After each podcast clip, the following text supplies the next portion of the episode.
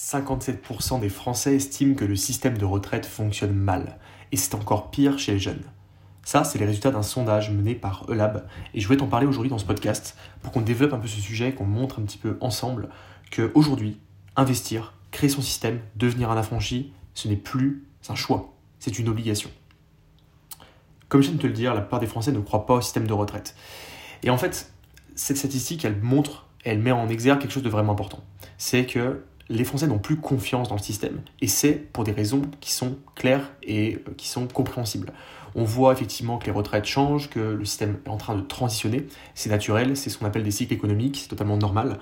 Maintenant, la plupart des Français se plaignent, disent que ça ne fonctionne pas, mais finalement très peu prennent de réelles actions, on va dire, pour changer leur futur et celui de leurs proches. Ici dans ce podcast, on n'est pas dans la partie, dans la catégorie des personnes qui se plaignent sans raison, on est là pour prendre des constats, faire des constats et surtout mettre en place des actions pour pouvoir trouver une solution et adapter son comportement vis-à-vis des changements. Et là, pour le coup, on a un changement global et il faut s'adapter à ça. Alors, qu'est-ce qu'il faut mettre en place? Euh, ce qu'il faut comprendre déjà, c'est que le système est complètement obsolète aujourd'hui. On a un système qui fonctionnait bien il y a 30, 40, 50, 60 ans, je ne sais pas, à l'époque de mes parents en l'occurrence, euh, qui avait une belle sécurité, un système de retraite qui fonctionnait bien, des aides sociales, etc., qui fonctionnaient globalement bien. Aujourd'hui, la société a complètement changé. L'arrivée du numérique, euh, les changements d'industrie, la désindustrialisation du pays, etc., toutes ces choses-là font que la société a changé et que du coup, l'État ne peut plus forcément se permettre d'avoir le même niveau de prestations qu'avant. Donc finalement, ce qui était la responsabilité de l'État avant, ce que l'État couvrait de par sa responsabilité, bah, aujourd'hui c'est à l'individu, donc à vous, à toi et à moi, de prendre en charge pour soi-même, en tout cas de plus en plus. Même si aujourd'hui c'est pas encore le cas, mon avis personnel c'est que prochainement ce sera, euh, ce sera forcément obligatoire, que la responsabilité sera de plus en plus transférée vers l'individu, comme dans une société plus euh, libérale comme aux États-Unis par exemple. Et ce changement-là, on a deux choix.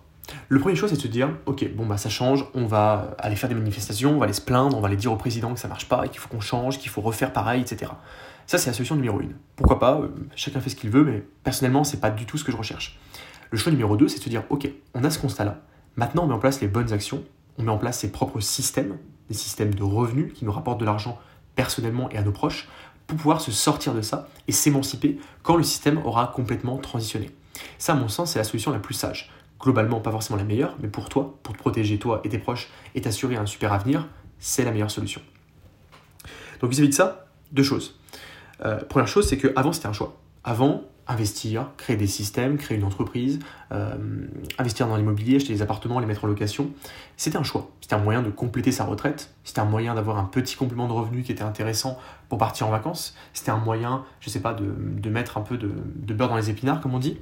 Aujourd'hui, c'est plus le cas. Aujourd'hui, ça devient littéralement une obligation.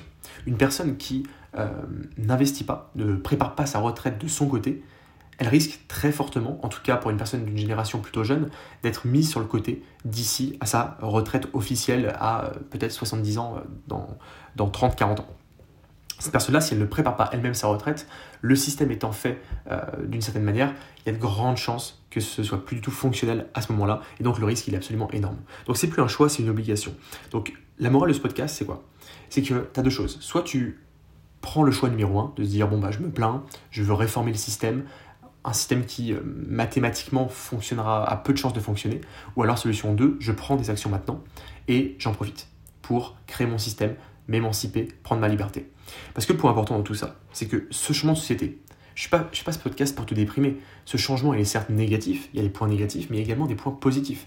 Il y a des réformes qui ont fait qu'aujourd'hui, bah, il est beaucoup plus simple d'investir qu'avant. Avant, l'investissement, c'était réservé à une certaine élite, des personnes qui avaient vraiment de gros moyens, des gros patrimoines déjà, qui pouvaient emprunter à des taux qui étaient très très très élevés.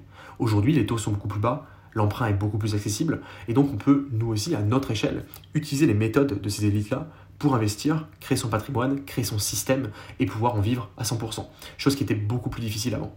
Donc ok, il y a une partie négative, il y a une partie qui est difficile, mais également une partie positive dont il faut tirer parti absolument. Voilà, donc ça c'est le revers de la médaille duquel il faut que tu, tu tires profit.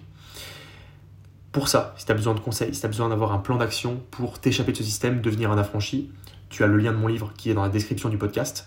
Et je te laisse du coup y accéder. C'est euh, l'URL, c'est deveniraffranchi.com slash podcast. Et tu auras accès directement à mon livre dans ta boîte aux lettres.